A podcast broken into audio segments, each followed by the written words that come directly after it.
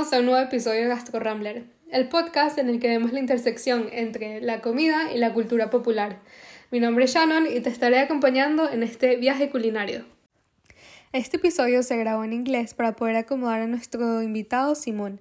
Él es mitad austríaco y mitad alemán y con una trayectoria muy interesante en el mundo de la moda, hoy nos cuenta qué relación él ve entre este mundo y la comida. Um, usually I do the episodes in, in Spanish, but um, this episode will be in English so we can accommodate our guest, Simon. How do you pronounce your last name? Um, it's really hard to pronounce, honestly, if you don't speak German. It's Rechenauer. Okay, uh, I never learned how to do that during the master, so it's just Señor Simon. Okay. Welcome, Simon. Thank So- you for having me. Um, I I wanted to invite you because uh, this episode I wanted to do it between the relationship of um, the fashion industry and food.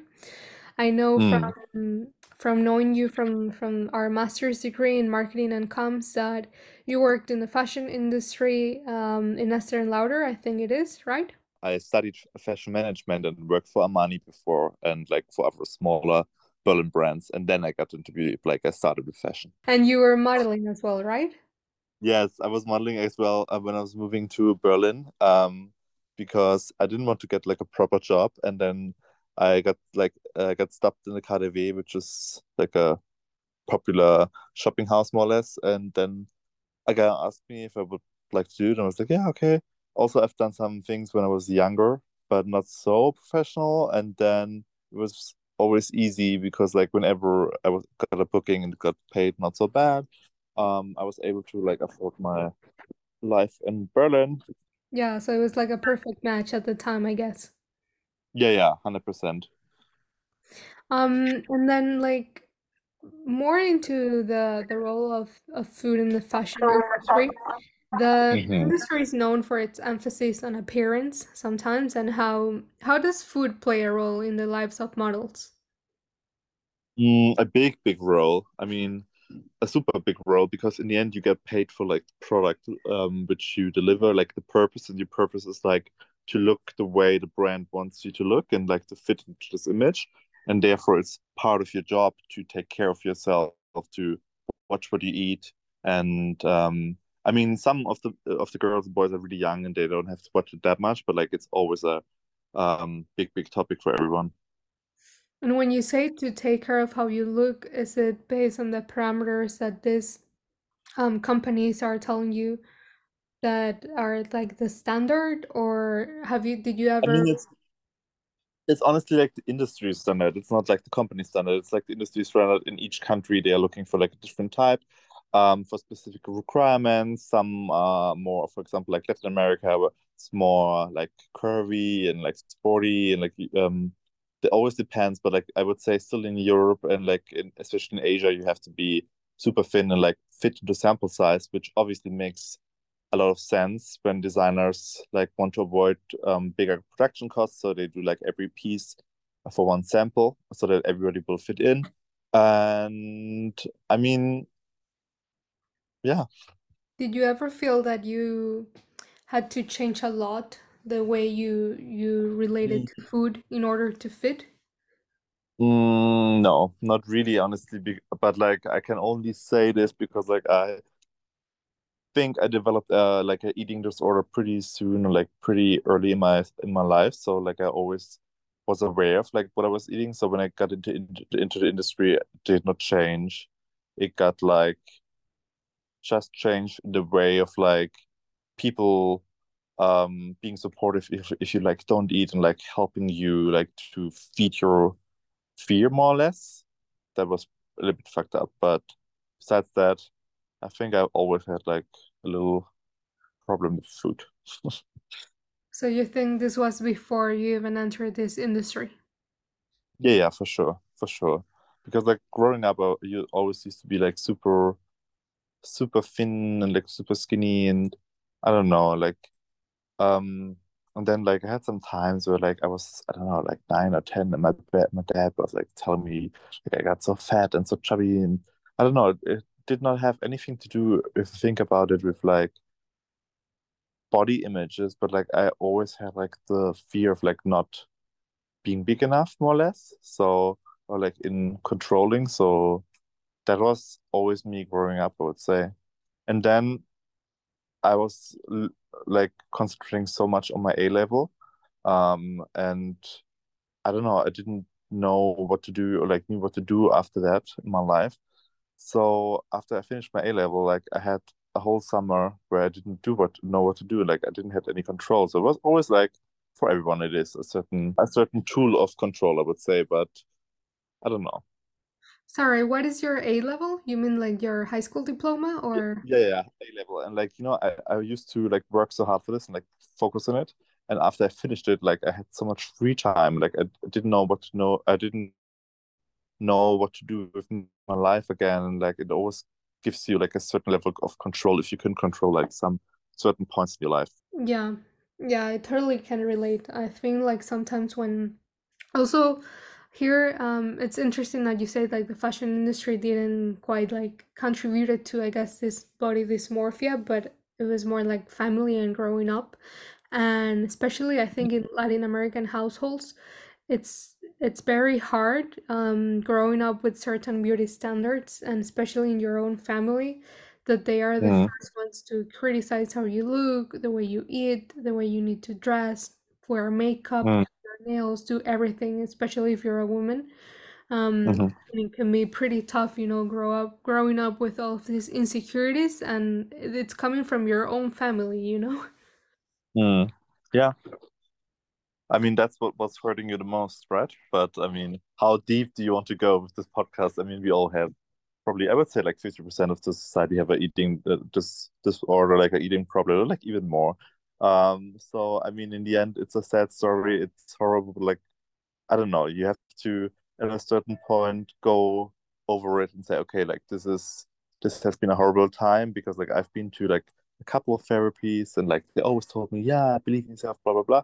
But like in the end, it's just okay. I might sound super horrible, but, but like in the end, it's always just a decision for like you being good and alive and happy and like you destroying everything because like if you have a really fucked up eating disorder you will always know that you are gonna destroy something with it so it's in the end it's just a question between to be or not to be i guess Yeah, yeah, I guess it is. Um, though it's difficult. Yeah, we can go as deep as you want to go, Dip. yeah, Um, okay but tell me I, I i just hope that i don't get cancelled because like i have some i don't know some who's gonna extreme cancel you? Come on, no. I feel like also i you're. mean your aunt who is probably listening um i don't know some creepy people people from the masters like two or three i don't know how many people are listening to this podcast yet I feel like not so much because it's pretty new and I'm just oh doing it for um, I guess for okay fun and to and to connect with the people and yeah i love it the people I such a care.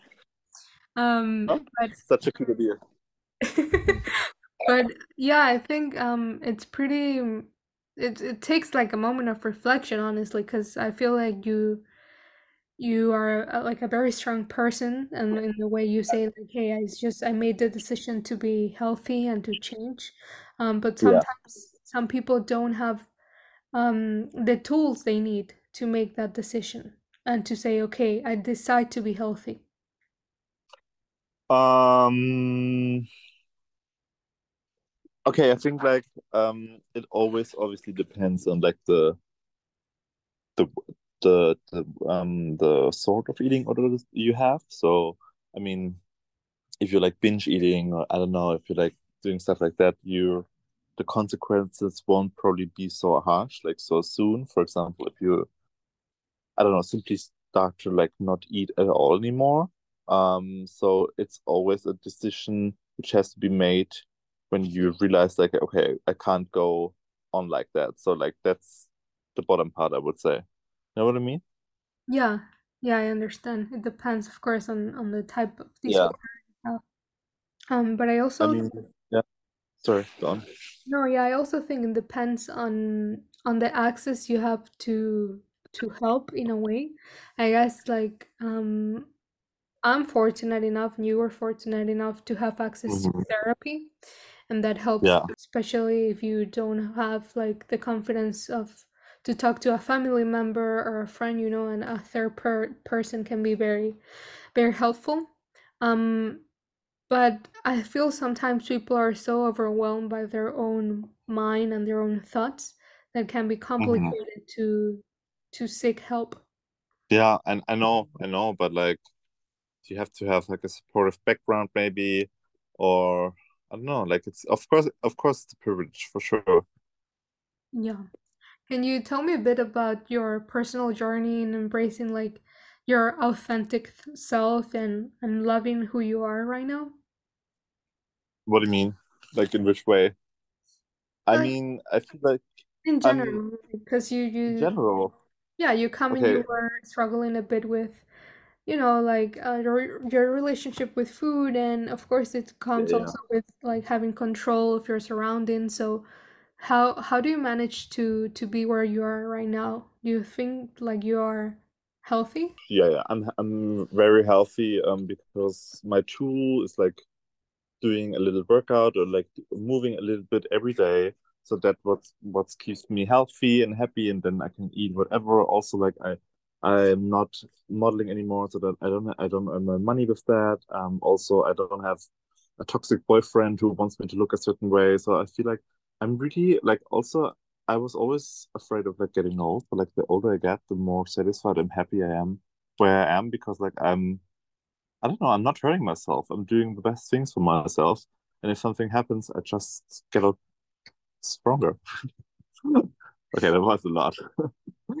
no i think it's very important to surround yourself with healthy people in order to also feel motivated to get healthy yourself the thing is Yeah. i'm not modeling anymore or i don't have a toxic boyfriend um in a sense you say like fashion industry can sometimes be supportive but can sometimes be ve- very um i mean very unsafe in a way if you have a weak um Yeah, I mean, or self-esteem mm, I mean, you can always be like decide if you want to be a part of the fashion industry, of course, but like you can't decide if you want to be part of society, which is more or less like led by fashion culture. So like even though you don't decide to be in the fashion industry at all, you will always still be affected by it. yeah um i think it has al- also changed the way we see um body image lately i remember when i was growing up i was born in 97 so early 2000s the Mhm. definition of beauty was blonde tall and super skinny Mm. I was neither of those things. I was chubby, I was brown, and I was um not that tall. so Yeah.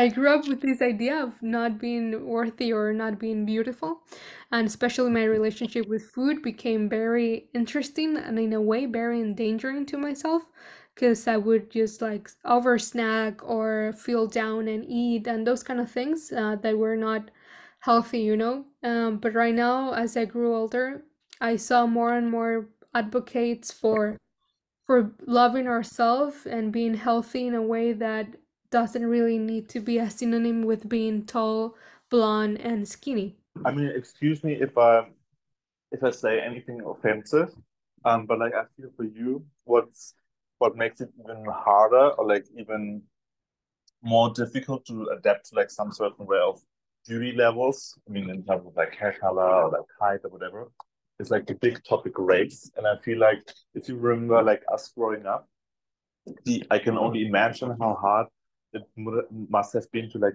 fit in into a certain beauty level when all literally like all the models were like white, tall, and blonde. You know what I mean? Yeah. I Yeah. mean, correct me if I say anything wrong, but like I feel it must have been even even more hard, like to fit into something which you can't change, which is like skin color, which is so crazy. Yeah. Yeah, for sure. And I think it's fucked up, like because in Latin America, um, Oh, or at least in in growing up, where I grew up, I would see these women in TV shows and commercials and modeling, and they looked nothing like me. So how was I supposed to change these things, you know? But you know, like also the image, like until today, like until now, I think beauty is or like or like the general idea of beauty it's still a, like a topic of racism and like still a topic of colonialism because like if you look back um in like native tribes it used to be normal for like um having an intersex which was like the wise um and and great other gender more or less. And like there were like so many other beauty standards and like it was so rich and so bizarre but like when racism, especially like colonialism spread, of course, and that when the people, the native people, some certain ways of the area didn't have any power about their own culture anymore, like the white beauty standards, which are still like popular in the media, uh, which are still like the predominant um, beauty standards out there because like in the end they have control. And therefore, I feel like still until today, like when you say that in Latin America, you had like all the European girls being so successful, more or less, it's still like the the beauty ideal is still a long, long capital, like still a long way without racism. That's how it is. Yeah, I agree 100%. I feel like it has it's beginning to change, at least from yeah. what I saw growing up, and I think that's good. Um, you see more models and more people that look like your every everyday person and that makes you feel more um, identify with them and makes you feel represented i growing up i remember but if we go also to media and like, movies disney didn't have anyone that looked like me um so Right. You didn't have a Disney princess. yeah I, Why? Because it was not- it was not important before. Because why? Because like the target, like the people behind it, were like supporting white ideal, like white ideals of beauty. they did. I mean it's crazy. I haven't i haven't really like go dipped into it but honestly i didn't have anyone like that that looked like me on tv except like the cleaning ladies you know? I mean, I just said that you obviously can't compare um, sexuality with racism, but like I feel um, in the times we've grown grown up now, I feel the kids now have so much many more beauty ideals and like idols they can look up to because like also I never had anyone who thought like, okay, this is who I want to be as a person, you know? Like I feel like the last 20 years it's changed so so much because like basically now I would say you you are able to achieve or like receive so much more support and like see yourself in a in a vision which you want to be and not like when you were growing up when there were like only three types of like um heterosexual um white people where where they like where the average of everything and you could never see yourself into them. A hundred a hundred percent. I feel right now education and awareness are key. They have always been key but right now they are in the center of the table and they're an issue that it's around us every day. I feel sometimes um we are sometimes tired right now of hearing about diversity and body types no but it's but not enough. Yeah it's not it's not enough at all and it's only the beginning to a certain extent because in some countries it's very very much a thing but in others you have women in which like i just uh, read today that uh, the taliban just shut down all of the hairdressers and the salons for women you know? So i know. this extremes you know in, in around the world that it's like okay sometimes i feel like we're moving forward but at the same time we're going backwards I mean, obviously, it's uh, it's where you live, like it's where your culture, what your culture is like, um, and how you grow up. But like, I mean, yeah, of course, you always see the, I would say, more Western, more more focused um, regions than like the the parts of our world where like everything is turning bad. Like just for example, compare it um, with like the people dying in the submarine, like those five rich people. And like a week before, there were like hundreds of, of refugees stranded in Greece, and like nobody gave a shit. So it's like always where you focus in the world, where you actually like set your mind to. Yeah, I mean, I think that's not gonna change, honestly. I don't want to be here like a pessimist, but people with more influence and more wealth have always been more Yeah. important, and then that also goes back to the colonialism standards of beauty. Um, it's just a matter of how we adapt as a society to what we have in the table and what we choose to pursue and what we don't. I mean, for once, I'm grateful that I have other kinds of models um, that I can look up to and they look more like me. and that hmm make it more inclusive being like like from a body image point of view you know hmm Yeah. um do you feel like um these conversations have you participated in any of these conversations about mental health or body Mm. image in the industry Mm, honestly, I like I don't try to focus too much about that because like if I'm super honest, I was a little bit afraid of like talking about like this whole topic. I mean, I'm fine now, but like I would say that I'm really, really in a healthy mindset and um therefore like I didn't want to dive too deep in. Um so I don't know, it's fine. It's fine like it is now and yeah, it was honestly it was quite a challenge to talk about it, but like I'm happy that I made it. i'm happy that you made it too and uh, happy that you are taking the time to share some of your thoughts here but overall i just wanted to like know your experience about how you see the fashion industry going forward and how inclusion is gonna be in the center. So, I mean, like we changed a lot, and I think like inclusion plays even more of the role it should be, but like still not yet, because like still we're not inclusive, and like we are just. I mean, in the end, it's about the consumer because like if the consumer decides to change the beauty ideal um, drastically, it will also affect like companies.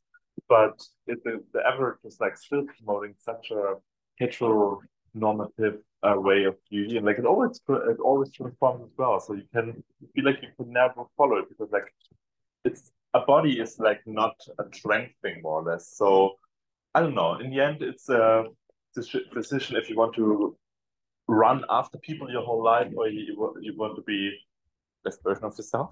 That that that sounds I don't know crazy. No, it doesn't. Um, at the end, it's what you choose to to do that makes you happy, and Yeah. that usually correlates with being healthy to a certain extent. Yeah. Well, 100%. Simon, thank you for for sharing your experiences um today, and I wanted to to end the the episode with some quick questions, um, just to get to know Mhm. you a bit more. So, your favorite meal? Um, oh my God, it's, the most German thing ever. I would say um, a pretzel with butter. I mean, I mean, like it screams, it screams your your culture is like spicing things up with salt, but like that's not the truth. I just love it so much. I remember I we were in in the Canary Islands and we stopped by the way. It's still great. we stopped at Lidl and we bought this uh, pretzel with guacamole. Oh my God, yeah. That's like it's a mixture between you and me, Shanita. You're the spicy guacamole and I'm the, the old pretzel. Oh my God. Okay, favorite drink. Um, favorite drink? Uh, honestly, beer red. Oh my God, I can't say that. Like, it's so embarrassing because like I'm so such a stereotype. No, I would say honestly, I enjoy a beer from the time to time. Like, I love a Radler. You know, like beer with a little bit of like um lime juice, a little bit of soda. Stunning. Can totally recommend. Especially in summer, very fresh. Oh, I love it. And then like you you eat some. Oh, it's enough. But like I don't know. It just always reminds me of home, and that that makes that makes me happy. Okay, and favorite restaurant in Germany. My own kitchen, I would say. Okay, that sounds really, it's really, really um wrong, but like in a in a in a way that I can guide through the evening, even though like I probably don't cook the best. No, not at all. But like it's about me guiding the whole restaurant, if you want to say so. So I love being a host. So do you know do you know what I mean? It's not about like me being the best cook, but like about me having all my friends here, like in a supportive, like strong environment. At the end of the Yeah. day, it's about um memories, you know, and and being around a table with the people you love. And the perfect way to do that is being a host. And I mean, honestly, if you ask me about my favorite bar in Madrid, I would probably say Rain's Rain's um room. And like you, Rain, and me being together in the room, like having the best time. That was the best bar of Madrid, by the way. it was it was a great time. Wow. By the way, you're a good cook. I I remember uh that summer in France that you were cooking your Mhm. your pasta and your salads and you were all inspired and it was delicious. I'm still thinking about like the dish you shared with me in Lanzarote, the spicy chanita, the tuna um, and onion dish. And like I sometimes I cook it and I can already hear your voice like saying like, no, Senor Simon, that's too much tuna, that's too much onion. So every time I cook it, I think of you. Oh my, can you? I don't even remember what was the dish. What was No, it? it's like you cut onions, do like um a little bit of cucumber, I guess. Um, you do a tuna and like you cook it with like broth. It's like I don't know. You showed me how to do it. okay, I'm glad I show you something that you can um think of me, but I really don't remember what it was. You need to. No, it's like tuna with onions. Oh, was it like tuna, onions, tomatoes, and cilantro? Yes. Yeah, that's my mom's recipe. I love that salad. Well, there you go. Hi, Senor Simon, I miss you, and I wish we can catch up soon. Yes, I hope so too. I mean, calling me, call me whenever. Like I could, I'd love to catch up soon with your mom's favorite spicy tuna meal.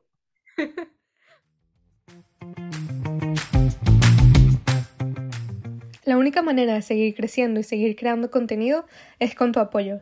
Si te gustó este episodio, dale like, suscríbete y síguenos en redes sociales. Gracias por tu apoyo.